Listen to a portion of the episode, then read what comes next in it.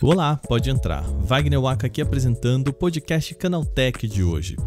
O cenário não é nada positivo para as Big Techs. Nós já falamos aqui de corte nas principais companhias como Google e demissões na gigante Twitter. O programa de hoje segue nesse caminho, tá?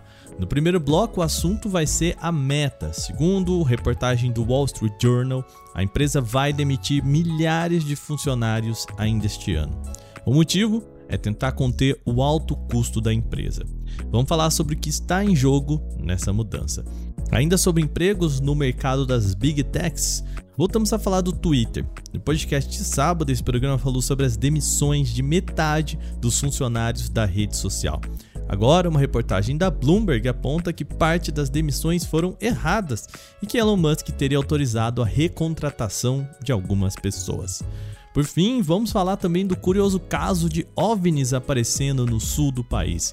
O Canaltech entrou em contato com as companhias aéreas que reportaram as luzes misteriosas em Porto Alegre e eu conto o que elas disseram pra gente. Começa agora o podcast Canaltech, o programa que traz tudo o que você precisa saber do universo da tecnologia para começar o seu dia.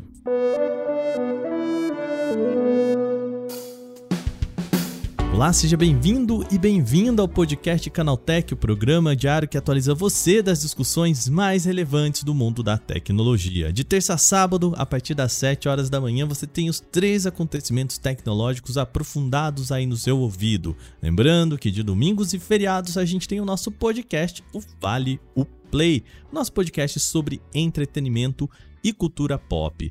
Outro recadinho rápido desse programa é que o nosso especial CT Responde, aquele que eu pedi para vocês mandarem perguntas para mim e para o Adriano, já está no ar. Foi o nosso programa desta segunda-feira, a gente responde várias perguntas. Se você mandou o seu recadinho, vai lá ver se a gente respondeu a sua pergunta. Foi um programa muito legal, a gente recebeu várias perguntas, eu queria agradecer todo mundo. Lemos todas, mas não conseguimos responder ao vivo a todas as perguntas, mas muito obrigado. A gente quer fazer mais disso em breve, tá bom?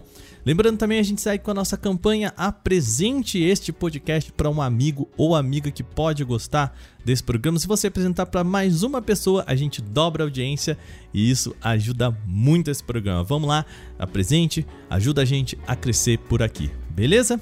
Sem mais então, vamos agora para o nosso primeiro tema do dia.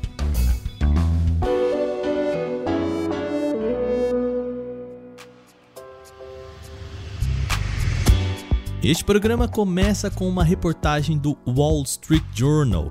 O veículo conversou com pessoas próximas da Meta que relataram uma leva de demissões vindo na empresa. Segundo o site, o anúncio virá nesta quarta-feira e não será tão direto como aconteceu no Twitter. As equipes vão ser reduzidas até o fim do ano, de acordo com as fontes consultadas. No último relatório fiscal, a Meta anunciou que tinha 87 mil funcionários. Destes, 48% entraram na empresa nos últimos três anos no boom de contratação durante a pandemia da Covid-19. Segundo esses documentos, mais de 15 mil pessoas entraram para a Meta este ano, também nesse boom de contratações. Em junho, a empresa já havia apontado um congelamento de contratações. Agora, segundo o Wall Street Journal, os funcionários já foram notificados para não realizarem viagens que não sejam extremamente necessárias, isso prevendo já a demissão de quarta-feira. Ainda não se sabe qual seria o montante demitido. Pelo veículo, embora não alcance uma porcentagem assim como aconteceu no Twitter, que foi de metade, aqui na meta seria ainda maior em números absolutos. Vale recordar que o Twitter mandou algo em torno de 3.500 pessoas embora na semana passada. O Wall Street Journal acredita que essa demissão da Meta vai ser a maior das Big Techs até o momento. No relatório financeiro desse trimestre, o CEO da empresa, Mark Zuckerberg, disse que teria de fazer uma redução de pelo menos 10% nos custos, essa não é uma relação direta, mas vamos fazer uma continha aqui rápida. Pensando num corte de 10% de pessoas, o número de demitidos ficaria na casa de 8 mil pessoas mundialmente, ou seja, mais que o dobro do Twitter. Só que o que, que leva a Meta a fazer esse movimento? Bom, a gente tem alguns fatores aqui. O primeiro deles diz respeito à queda de receita com publicidade. O ponto principal é que houve um aumento de exibições de publicidade na casa de 17% em todos os aplicativos da companhia, mas a receita foi 18% menor no comparativo anual, isso com os números apresentados pela própria Meta, tá? Os dados levantaram um alerta de que a receita com publicidade está, portanto, menos eficiente. Junto disso, também houve dois movimentos da Apple que derrubaram a receita. O primeiro é de adicionar investimentos com impulsionamento de mídia na taxa dos 30% que recebe de cobranças no iOS. Agora, o Facebook, por exemplo, precisa pagar pouco menos de um terço da receita de compra de mídia paga nas redes sociais no iOS. E o mesmo também aconteceu com o Instagram. O segundo movimento da Apple foi a implementação de uma nova política de privacidade no iOS. Com esse novo sistema, agora, usuários precisam optar ativamente por oferecer os seus dados para serem usados em publicidade. Antes, isso acontecia por padrão. Por outro lado, tem também um cenário de fuga de investimentos no setor das big techs. Com uma instabilidade econômica mundialmente, investidores estão optando por manter o seu dinheiro em empresas mais consolidadas e em mercados tradicionais, o que não acontece com as big techs. O resultado é que a Meta já viu as suas ações derreterem em 70% este ano. Agora a gente vai tentar entender o que vai acontecer. Na mesma reunião com investidores no último trimestre, Zuckerberg apontou que a empresa vai apostar em setores menores, mas que geram uma receita maior. Vamos ao relatório financeiro de novo para tentar entender isso. O setor de publicidade rendeu a meta 27 bilhões em receita no último trimestre. O Reality Labs, o braço da companhia para o desenvolvimento de realidade mista e metaverso, trouxe apenas 285 milhões em receita, um pouco mais de 10% no comparativo ao lado de publicidade. Esse resultado do Reality Labs é 49% menor do que o faturado um ano atrás. Vale lembrar que o Reality Labs tem gerado perdas na casa de 3 bilhões de dólares mensais em 2022. Bom, a gente já falou isso aqui algumas vezes, mas vamos frisar. Isso coloca em risco o setor de investimento em metaverso da empresa. Como a gente já comentou aqui várias vezes, o braço é um setor caro da companhia que ainda não mostrou a que veio. Para chegar lá, o Reality Labs ainda vai precisar se sustentar por alguns anos. Segundo relatos do Financial Times e da Bloomberg, os investidores não estão nada felizes com essa torneira aberta de dinheiro que é o braço de metaverso da companhia. Segundo bloco agora, vamos voltar a falar do mercado de trabalho no setor das Big Techs e seguir com a novela ainda sem fim do Twitter. No programa de sábado eu contei aqui sobre as demissões na empresa depois da compra por Elon Musk. O executivo chegou mandando embora metade da empresa, cerca de 3.500 funcionários. Agora, uma nova reportagem da Bloomberg tem mostrado que Musk pode ter se arrependido de algumas demissões. Fontes consultadas pelo veículo disseram que o processo de demissão por e-mail foi tão conturbado que alguns gerentes não tiveram nem a chance de avaliar seus funcionários antes da demissão. Com isso, algumas pessoas que seriam essenciais para o desenvolvimento de novos recursos do Twitter Blue teriam sido erroneamente mandadas embora. Musk então autorizou a recontratação dessas pessoas. O movimento ajuda a ilustrar o, o momento caótico e ansioso que vive o Twitter desde a compra por Elon Musk. Aqui no Brasil, por exemplo, o escritório de 150 funcionários foi reduzido, na melhor das hipóteses, tá, a 30 pessoas. O Canaltech já havia apurado que os responsáveis por organizar as trends, selecionar conteúdos em destaque e postar os vídeos no topo da guia explorar foram dispensados aqui no Brasil.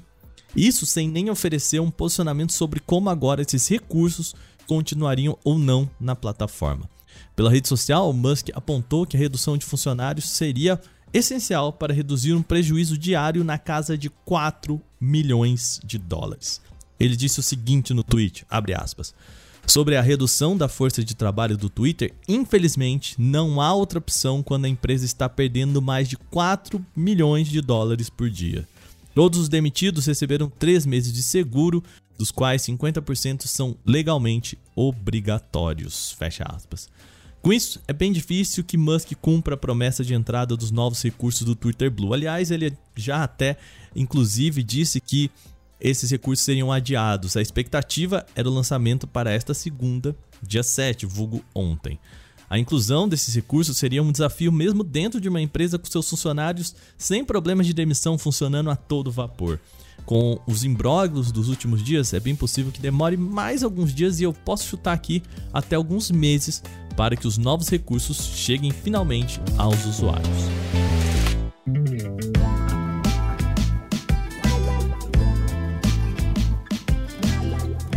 Agora vamos falar de um caso curioso no sul do nosso país. Enquanto seguiam rumo ao Rio Grande do Sul, pilotos de diferentes aeronaves identificaram luzes curiosas brilhando no céu noturno. Observados durante a noite desta sexta-feira e sábado, dia 4 e 5, os fenômenos foram abordados em conversas com as controladoras de tráfego e não afetaram as operações de voo. Os relatos foram apresentados por quatro voos no total. O voo 3406, operado pela Latam, decolou do Aeroporto Internacional de Guarulhos, em São Paulo, com destino a Porto Alegre, no Rio Grande do Sul. Durante a noite de sábado, o piloto que conduzia a aeronave perguntou à controladora se haveria algum relato de objetos em determinada posição no céu da capital gaúcha. Escuta o relato aí. Controle Altan 3406. Prossiga. Gentileza, só por curiosidade, tem algum alguma reporte de algum algo, algum objeto na nossa posição de 10 para 11 horas? É, praticamente sobre Porto Alegre, um pouquinho ao sul. Não recebemos nenhum reporte. Algumas luzes, é, por vezes elas apagam e acendem. É, às vezes são uma, às vezes duas ou três. Vai repassar a informação, tá 3406. Nós informamos para o centro antiga, anteriormente, antes da descida, e eles nos reportaram que já teve reporte de ontem das mesmas luzes no mesmo local. Se informar as milhas, elas, mas são bem altas. Ela, agora tem uma, por exemplo, bem sobre Porto Alegre, bem forte. Elas apagam e acendem agora com mais intensidade. Muito obrigada pela informação, tá 3406. Além dele, o piloto também do voo 4657, operado pela Azul Linhas Aéreas, também trouxe relatos semelhantes. Este decolou do Aeroporto Internacional de Confins, em Belo Horizonte, com rumo ao Rio Grande do Sul. Segundo o diálogo entre o piloto e a controladora, ele havia observado as luzes desde a região do aeroporto de Minas Gerais. 3406. 3406, prossiga. Só para informação, a gente ainda continua avistando as luzes. Agora, de uma outra perspectiva, ela está bem ao sul de Porto Alegre, da cidade, bem ao sul, sentido Argentina, sentido sul do estado. E eh, elas estão, as luzes continuam aparecendo e se cruzando no céu. O ciente, o pessoal da torre informou que também avistou, porém diz que elas estão paradas. E a princípio não interferem na aproximação. Os pilotos também disseram que não ocorreu nenhuma anomalia capaz de afetar os voos e a controladora de tráfego afirmou que as luzes não causariam problemas para a aproximação das aeronaves. Carlos Jung, responsável pelo Observatório Espacial Heller e Jung e diretor da região sul da Rede Brasileira de Monitoramento de Meteoros, registrou os fenômenos na noite da sexta, mas não na de sábado. Ele disse o seguinte, abre aspas, atribuo a reflexão difusa da luz entre nuvens em direção a Porto Alegre, que pode ser gerada por holofote ou até mesmo algum objeto. Isso não é incomum, fecha aspas, disse em entrevista ao G1. Em resposta ao Canaltech, a Latam informou que, abre aspas, seus tripulantes são treinados e orientados a reportarem qualquer eventualidade de forma imediata ao controle de tráfego aéreo para as devidas orientações, fecha aspas. A companhia reforçou também que segue os mais elevados padrões de segurança, atendendo aos regulamentos das autoridades nacionais e internacionais. Já a Azul Linhas Aéreas informou que seus tripulantes seguem os mais rigorosos protocolos de segurança. Aspas, qualquer eventualidade é comunicada imediatamente ao controle de tráfego aéreo e segue para investigação das autoridades competentes. Fecha aspas. A gente segue aqui no Canaltech acompanhando as notícias por essa semana e vamos trazer mais informações neste podcast assim que saírem novidades. Agora terminadas as principais notícias de hoje, vamos para o nosso quadro Aconteceu também.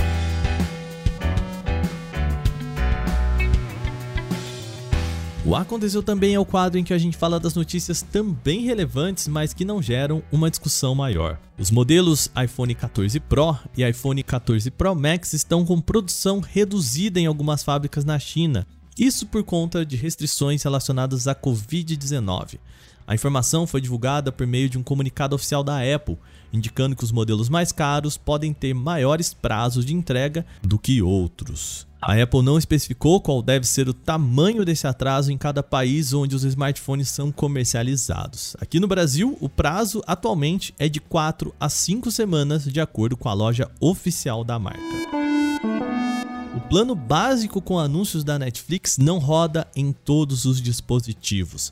A versão mais econômica, com propagandas entre filmes e séries, foi lançada neste mês, mas só funciona em aparelhos e apps considerados mais modernos. Isso exclui a maioria das gerações de Chromecast e Apple TV.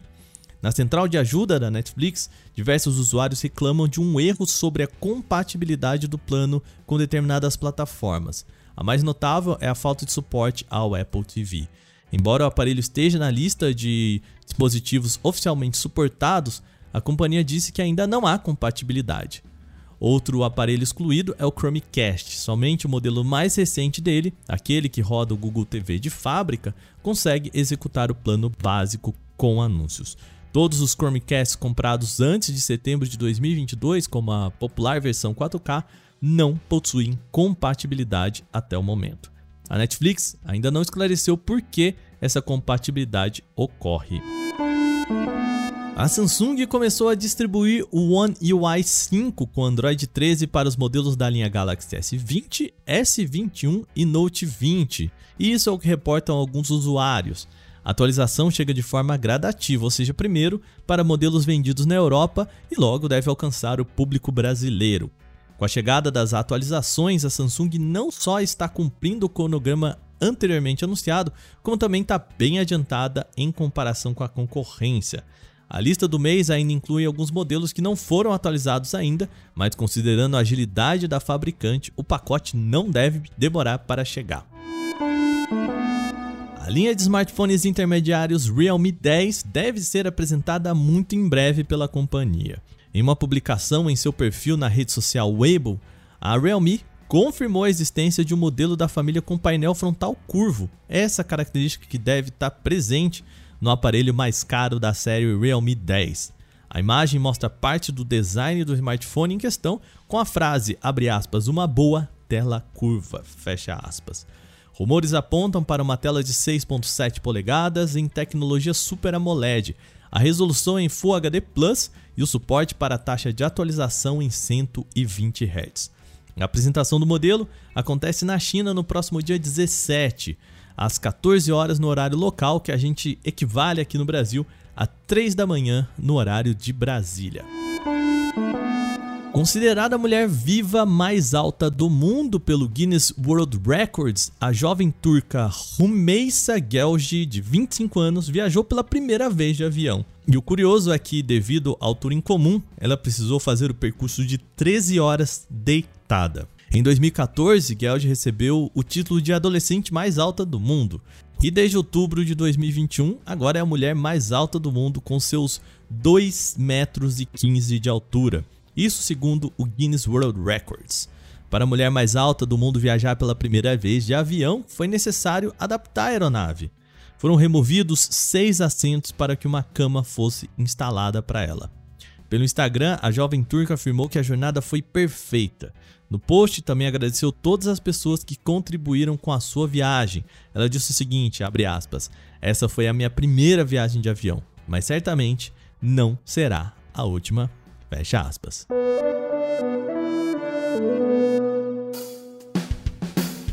Bom, e com essas notícias, o nosso podcast Canaltech de hoje vai chegando ao fim.